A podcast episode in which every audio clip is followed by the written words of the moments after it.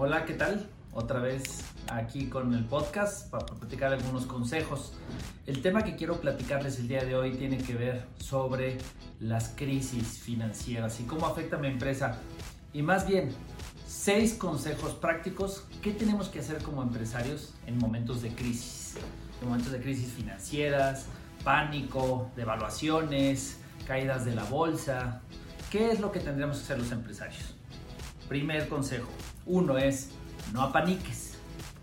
Una de las cosas más importantes del mundo que vivimos hoy es que todo se exponencia por a la mil potencia por los mismos canales de comunicación y la conectividad que tenemos en todo el mundo. La prensa que informa también pues le es más interesante comunicar crisis, catástrofe que comunicar las cosas positivas. Entonces, lo que se oye en la prensa, en los medios, siempre tiene un tinte un poco más exagerado y más eh, catastrófico. Entonces, pues normalmente eh, lo que es la prensa, los medios, inclusive los analistas financieros tienden a plantear las cosas de una manera exagerada. Entonces, eh, también por otro lado tenemos que entender que la economía funciona a través de ciclos y la la economía, si tú analizas la historia, siempre hay momentos de crisis y después de los momentos de crisis hay momentos de afluencia y es parte del ciclo económico natural. Estos ciclos económicos, por alguna decisión de algún gobierno o por alguna enfermedad o por alguna razón, puede acelerar o generar este tipo de, de fluctuaciones o cambios que sí, efectivamente impactan a las economías de los países. Pero bueno, lo primero es entender que así funciona el mundo, que así funciona la economía, que no podemos hacer nada al respecto para detenerlo. Va a suceder, hagamos lo que hagamos.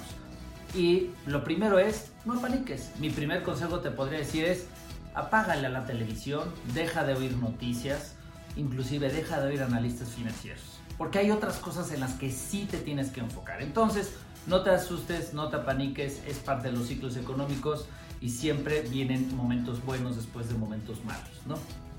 Dos, eh, lo que tú estás sufriendo, lo que tú estás viviendo, lo están viviendo tus clientes, lo están viviendo tus proveedores, inclusive lo están viviendo tus competidores.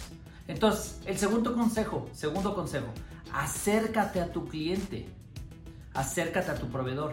Platica con ellos, evalúa junto con ellos, haciéndole preguntas, cómo le afecta la devaluación, la caída de las tasas, cómo le está afectando en su cliente, en su mercado, en sus precios, en sus costos, para que tú entiendas realmente cómo te va a impactar, cómo le impacta a tus proveedores y a tus clientes, cómo te va a impactar a ti, más allá de cualquier otra cosa del entorno económico. Tu primer impacto es cómo afecta a tus clientes, cómo afecta a tus proveedores y si puedes evaluar, perteneces a una comunidad, a una asociación, a una cámara, cómo le está impactando a los jugadores como ustedes, que son como tú.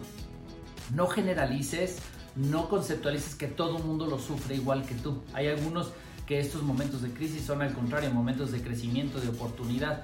Entonces tú tienes que tener ese conocimiento para saber cómo reaccionar, qué estrategias hacer. Entonces tu tarea es acercarte a escuchar para que escuchando y sabiendo cómo afecta a tus clientes o beneficia, no solamente afecta a tus clientes, a tus proveedores, puedas tomar decisiones personalizadas. Porque si tú te adaptas a tu cliente, si tú adaptas tu producto, tu servicio, tus precios, tu financiamiento, lo que sea, al problema que le preocupa a tu cliente, créeme, vas a tener un cliente seguro que terminando la crisis va a estar muy agradecido y vas a tenerlo ahí.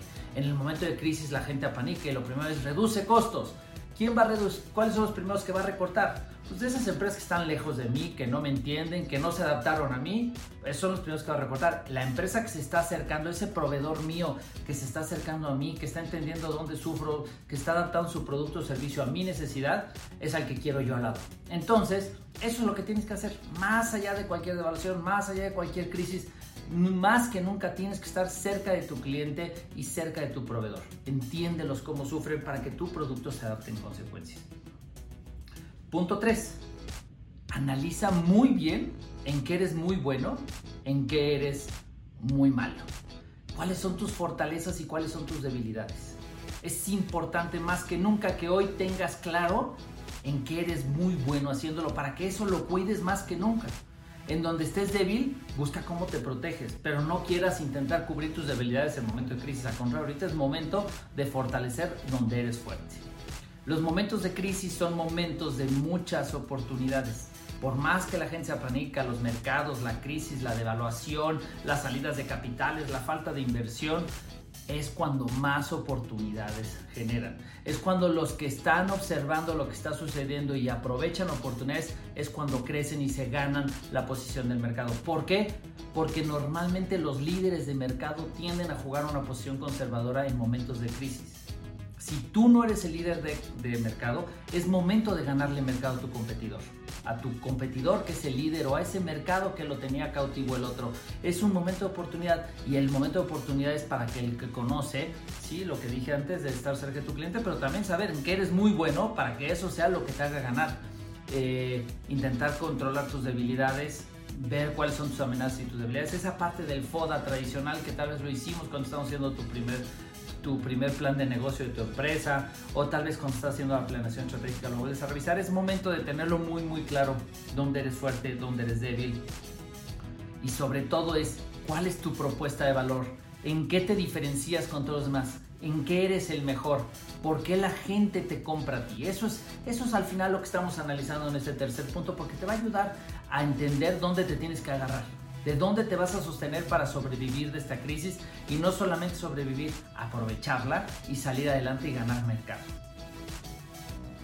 4. Sí, efectivamente las crisis impactan la parte económica y mucho de eso puede verse reflejado en reducción de ventas, en incremento de, la cartera morosa, o sea, tus clientes pueden tardar un poco más en pagarte, eh, igual el incremento de algunos gastos costos que van reflejados o se impactan directamente porque se, son en otra moneda. Efectivamente eso va a suceder. Por ende es controla y reduce donde puedas todos tus costos y gastos. ¿Y qué es lo que tienes que voltear a ver? Analízate gasto por gasto de tu compañía y evalúa si el gasto es productivo, ¿qué quiere decir? Te produce más dinero, te produce más ventas, te produce algún tipo de ingreso, alguna mejor atención, es clave de tu producto, ese gasto manténlo, no lo reduzcas. Los gastos que tú a la hora de preguntártelo no justifiquen, que impactan directamente a la productividad de tu compañía, esos son los que hay que voltear a ver qué puedes recortar. Aprieta el cinturón en esos lados.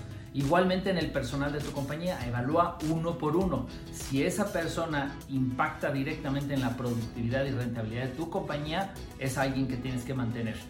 Una persona que no puedas justificar el impacto directo a su productividad y cómo aporta a la compañía y a la utilidad, tal vez esa es la persona que tendrías que cuestionar si haces, si la tienes en tu lista para hacer algún recorte si lo crees necesario. De inicio yo diría, primero empieza con los gastos, después con tu nómina, pero ten perfectamente ubicado. Todas las compañías tenemos gastos muy dirigidos a, que impactan directamente a la productividad y gastos que no impactan tan directo a la productividad.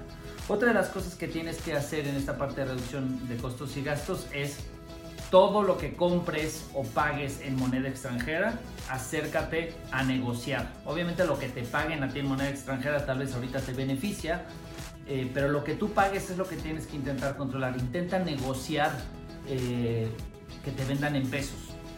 Si tu proveedor o el que te vende no quiere acordar eso porque ya vio mi blog y quiere venderte en dólares, eh, yo lo que te diría es acércate a una institución financiera y busca temas de coberturas y protégete, protege ante una fluctuación evalúalo y mételo en el costo de tu producto. Eso es algo fundamental que tienes que hacer, sobre todo en pago a proveedores y si tienes deuda, deuda, le debes a alguien en dólares, es momento de convertirlo a pesos o en su caso cubrirte con alguna cobertura eh, cambiaria. Hay varias instituciones financieras donde puedes encontrar eh, alternativas. 5. Una de las cosas más importantes en estas épocas de crisis es el financiamiento. Es momento de cuidar tus líneas de financiamiento. ¿Por qué? Porque en épocas de crisis escasea el dinero, que quiere decir hay menos opciones de financiamiento. Entonces las que tengas, cuídalas. Paga como nunca. Una de tus principales prioridades es cuidar tus deudas. ¿Por qué? Porque necesitas tener liquidez. Si las cosas se aprietan, si las cosas se estresan, el que sobrevive es el que tiene liquidez. Y la liquidez no a fuerzas es tu dinero en caja.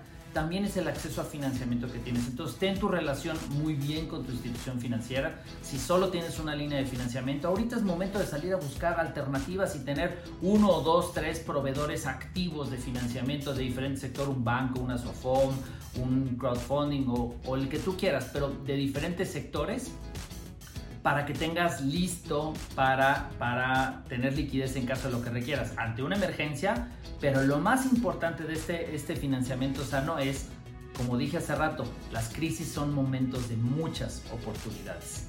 Y entonces, si tú tienes liquidez para aprovechar una de esas oportunidades que se van a abrir si la crisis empeora, el que tenga la liquidez y que la pueda aprovechar. Entonces, muchas veces esa liquidez proviene de una institución financiera que te va a dar fuerza, ¿no? Eh, entonces, tenlas listas, tenlas abiertas, tenlas disponibles.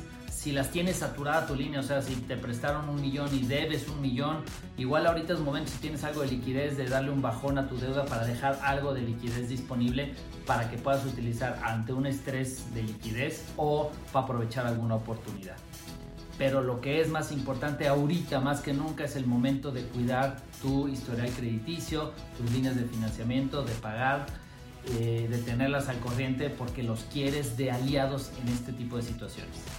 Eh, y como les decía, en momentos de crisis los grandes bancos, las grandes, las grandes financieras tienden a jugar una posición más conservadora esperando que termine la crisis. Entonces, pues el dinero puede escasear. cuida a los que sí te prestan, cuida las líneas, cuida cómo les pagas, cuida tu comunicación con ellos y ten líneas disponibles estén en dos o tres instituciones financieras ya la relación abierta. No te esperes a solicitar un financiamiento hasta que esté surgido. Si ahorita no lo necesitas, ahorita es el momento de que lo tengas disponible y lo tengas listo, tengas el proceso para usarlo cuando lo necesites. Si no lo necesitas, no lo usas. De todas maneras, no exageres en el uso de la deuda, manténla en un nivel sano. Eh, es por eso es mejor primero reducir costos antes del financiamiento, pero van de la mano.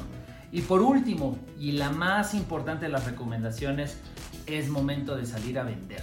De salir a vender, sí, con tus clientes, estás de cerca, sale a venderles, ofrecerle, pero también es momento de ir a buscar nuevos mercados, busca otros sectores, otros segmentos en tu región, en tu ciudad, en tu país, pero también es momento de voltear a ver otros mercados. Sí, en la época de crisis todo el mundo parecería que nadie compra, pero no, se abren muchas oportunidades y hay muchas oportunidades. Por eso es vender, vender, vender, vender, vender.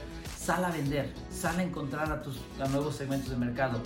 Ahorita no puedes frenar tu gasto de ventas, tu gasto de mercado. Ahorita es cuando más presente tienes que ser, cuando mejores estrategias de venta, cuando más fuerza tienes que poner. Porque en los momentos de crisis es cuando salen los grandes a relucir. Pues muchas gracias por escucharme. Nos vemos próximamente en otro podcast. Eh, cualquier pregunta, duda, comentario, cualquier tema que quieran que platique, pónganmelo ahí en los comentarios, en la red social donde me encuentren. Eh, pues, a sus órdenes. Muchas gracias. Fernando Padilla. Adiós.